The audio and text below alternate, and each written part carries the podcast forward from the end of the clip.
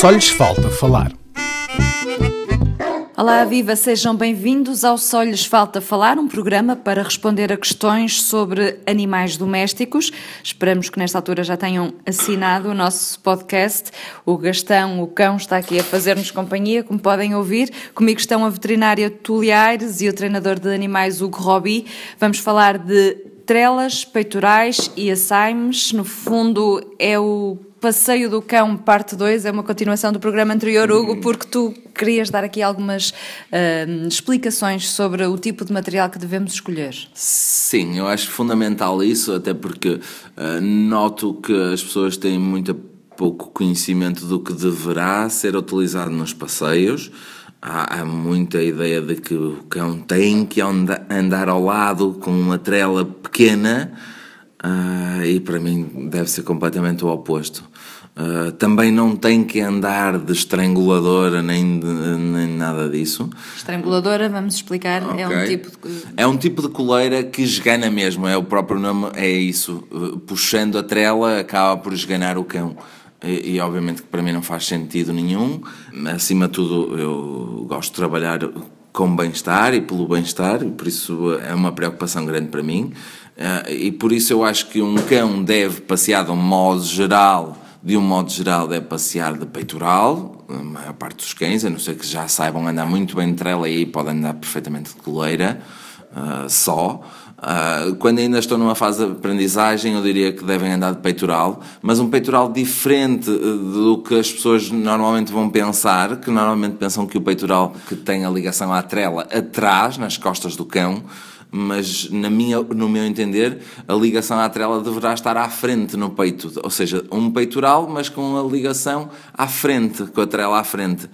Há várias marcas, há várias marcas, há umas que eu gosto mais do que outras. Uh, eu digo que seja confortável para o cão e que seja seguro. Há umas que também dá para ligar à coleira, que assim ainda se torna um pouco mais seguro. Uh, e depois as trelas, no meu entender, devem ser trelas grandes quando eu digo trelas grandes, eu direi sempre para cima, para mais de um metro, eu direi sempre de um metro e meio, dois metros de trela, no mínimo. Isso porquê? Uh, isto porquê? Porque se eu quiser ter a trela mais curta, eu posso ter. Agora, se eu tenho uma trela curta, eu não consigo pô-la maior. não é? E então, isso é logo um primeiro, um primeiro ponto. Uh, e, e segundo, eu quero que o meu cão passeie tranquilamente. Então eu quero que o cão esteja relaxado. Como eu costumo dizer, a trela deve estar uh, com uma forma de smile. É? Assim, uh, imaginamos o sorriso e acho que já é fácil de vermos como é que a trela deve andar constantemente. Não deve andar a puxar. Uh, e, obviamente, quando o cão puxa, aquilo que eu digo, de uma forma geral, devemos parar, chamar o cão, retomar a marcha e beneficiar o cão por andar ao lado. Há pouco, antes de continuar, estavas a falar do peitoral com a, a ligação, a ligação atrás. atrás. e a ligação no peito, sendo que consideras que é mais eficaz a ligação no peito. Uhum. Uh, Explica-nos qual é a diferença entre usar essa ligação do peito do peitoral e usar a ligação da trela, do, da coleira, desculpa, ligada à trela. Uh, quando eu falo do peitoral, peitoral ligar à, à, à, coleira, eu acho que pode ser bom por, em termos de uma segurança, porque se por acaso ele conseguir escapar do peitoral, ainda tem uma ligação ainda mais à, à coleira. Uh, uh, depois também, uh, à partida, vai dar mais suporte também ao peitoral para ele que ele não caia tão facilmente pelas pernas do cão abaixo. E, e, depois também ter a, a, a, ligação à frente faz com que fisicamente para o cão seja um pouco mais difícil de puxar. Ah, porque se o cão puxa e a trela estiver à frente, o cão sem querer quase que fica virado ao contrário, ou seja, virado para nós. Se for atrás, se for ligado atrás, só atrás, ah, o cão fica com muito mais força e muito mais tração, porque ah, lá está, fica com o centro de gravidade mais baixo e acaba a conseguir puxar mais facilmente eh, e, ou seja, a tendência para puxar acaba por ser maior. Por isso eu acho que deve ter a ligação à frente. Uma ótima forma também é de ligar aquelas estrelas que têm dois, dois ganchos, assim por assim dizer, pode prender à frente e atrás e assim podemos segurar, podemos quase imaginar quase como se fôssemos de cavalo, não é bem assim, mas podemos quase ter essa imagem. É? pode ser também uma boa solução. E se eu quiser, abro um ponto e posso abrir a trela mai, com uma maior, um maior comprimento e o cão aí já pode passear. E aí dá mais, mais... estabilidade também a quem o passeia para puxar o, o Sim, animal. Eu direi para segurar o animal, não puxar. Uhum. Puxar, eu costumo dizer que é só em último caso, em casos de emergência. Por isso devemos segurar o cão.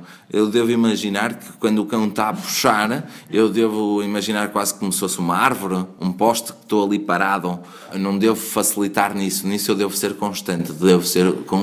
Porque se umas vezes eu não sou assim e outras vezes sou, o cão nunca sabe muito bem do que é que há de contar. E vou fazer só uma pergunta também por curiosidade. Uhum. E as telas extensíveis? Ok, ainda bem que também perguntaste isso, tu, porque de facto as, as trelas sensíveis, eu diria que se podem utilizar, mas com imenso cuidado, imenso cuidado. Podem-se utilizar principalmente, se calhar, se estivermos em campo aberto, vamos assim imaginar, sem nada que incomode, mas temos que ter muito cuidado. Se por acaso temos pessoas ao lado ou outros cães ao lado, pode ser bastante perigoso porque é muito fácil de alguém se cortar, aquele cortar queimar, e é tremendamente doloroso. E eu já vi, eu conheço o caso de um, de, um, de um, dono que cortou a perna toda, assim, ou seja, é tremendamente perigoso. Porque, e nessas telas extensivas, depois, se o cão vira uma esquina, eu não sei o que é que está do outro lado da esquina, eu nunca consigo puxar o cão para mim também. Se o cão estiver a fazer força, eu nunca consigo puxar o cão para mim na totalidade. Por isso o cão fica ali um bocado em descontrolo. Uh, Digamos que, que desaconselhas a Desaconselho, desaconselho, a não ser que seja uma pessoa que saiba, conheça muito bem o cão, que saiba bem o sítio onde está, que conheça muito bem o sítio e que se sinta de facto seguro nisso. Senão, muito, muito, muito, muito cuidado. E aquelas trelas com a, a, aquele elástico que. Agora, agora começam a surgir também mais essa tendência. Eu sou apologista de facto desse tipo de trelas também. Acho que podem ser uma ótima solução, porque acaba por uh, o cão não ter tanto impacto e o dono também não ter tanto impacto. Uh, por isso eu acho que agora no mercado começam a surgir algumas trelas com elástico que eu acho que são muito boas. Eu, pelo menos, eu aconselho. Uhum. Vamos à parte dos assaimes. Túlia, uh, há raças uh, nas quais é obrigatório usar assaime? Já falámos delas, são as raças que são consideradas na legislação como potencialmente perigosas. São sete, eu posso ler, mas uhum. e também os, os cães perigosos que são aqueles cães que não são de uma raça que são potencialmente perigosa, mas tiveram episódios de mordedura, ou a outros cães, ou a pessoas, ou o que seja, e portanto, à base legal, são considerados perigosos.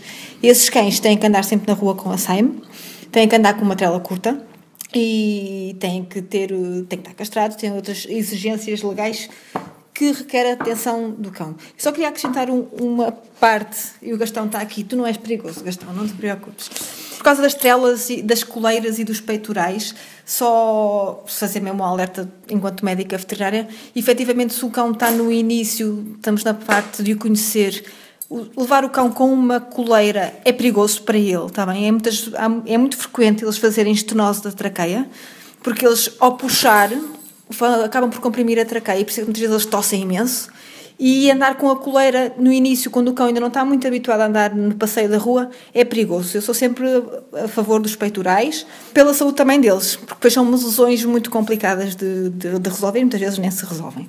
Quais são então as raças uh, que são potencialmente perigosas e que são aquelas que são obrigadas a usar a Saime quando andam na rua? Rottweiler, o Dog argentino, o Pitbull, o Fila brasileiro, o Stratford Bull Terrier, o Tosa Inu e o Stratford Terrier americano. E a legislação também fala dos cruzamentos diretos, ou seja, ser a primeira descendente de uma destas raças. Tá bem? São raças que, pela, anatomicamente, pela força da mordedura, são considerados como cães perigosos. Quer eu, quer o com certeza já tivemos caniches muito potencialmente perigosos.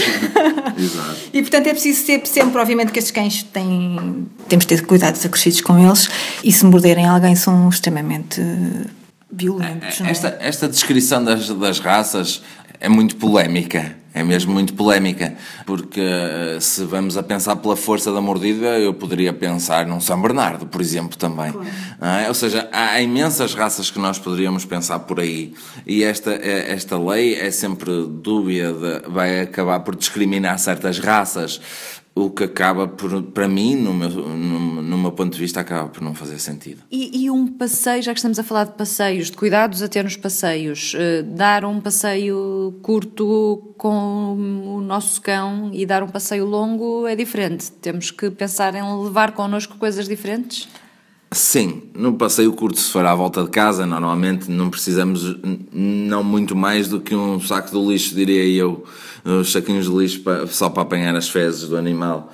Se formos num, num, passeio já mais prolongado, então se calhar já temos que pensar de uma outra forma e se calhar é melhor fazer mesmo a, a mochila do cão, e que falaria sempre em boletim de vacinas, falo sempre em água, saber previamente qual a clínica que está aberta perto daquele local, sempre uma manta, uma camita que ele sinta-se confortável, se calhar até o kit de primeiros socorros, uh, eu falaria sempre nisso. Se calhar até um outro tipo de trela ou um outro peitoral, porque pode-se rasgar por algum motivo, um brinquedo também poderíamos levar.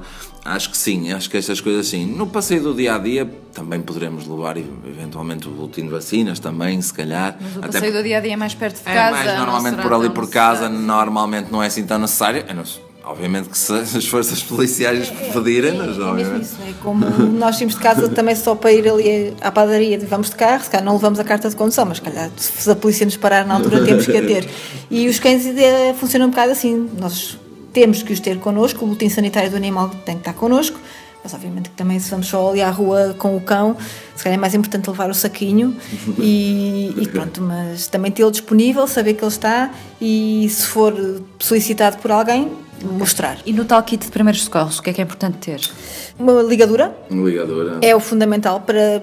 Nos passeios longos, muitas vezes as pessoas levam os animais para fazer grandes caminhadas, as lesões nas almofadas plantares são frequentes, eles podem se cortar. Uma ligadura para conter eh, uma ferida, para conter algum sangue, eventualmente umas, uns produtos uma para desinfetar, uma água oxigenada para desinfetar, um betade. Exatamente, para desinfetar assim um bocado não estou a ver assim.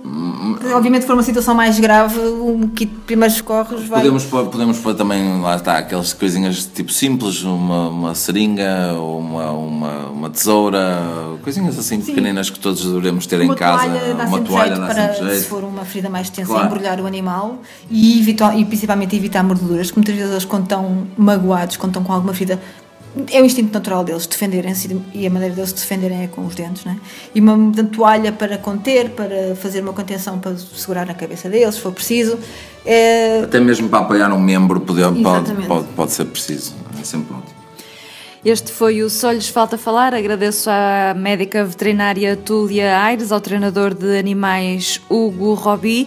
Pode enviar sugestões para solhesfaltafalar.gmail.com. Eu sou a Bárbara Baldaia, a música é J-Man.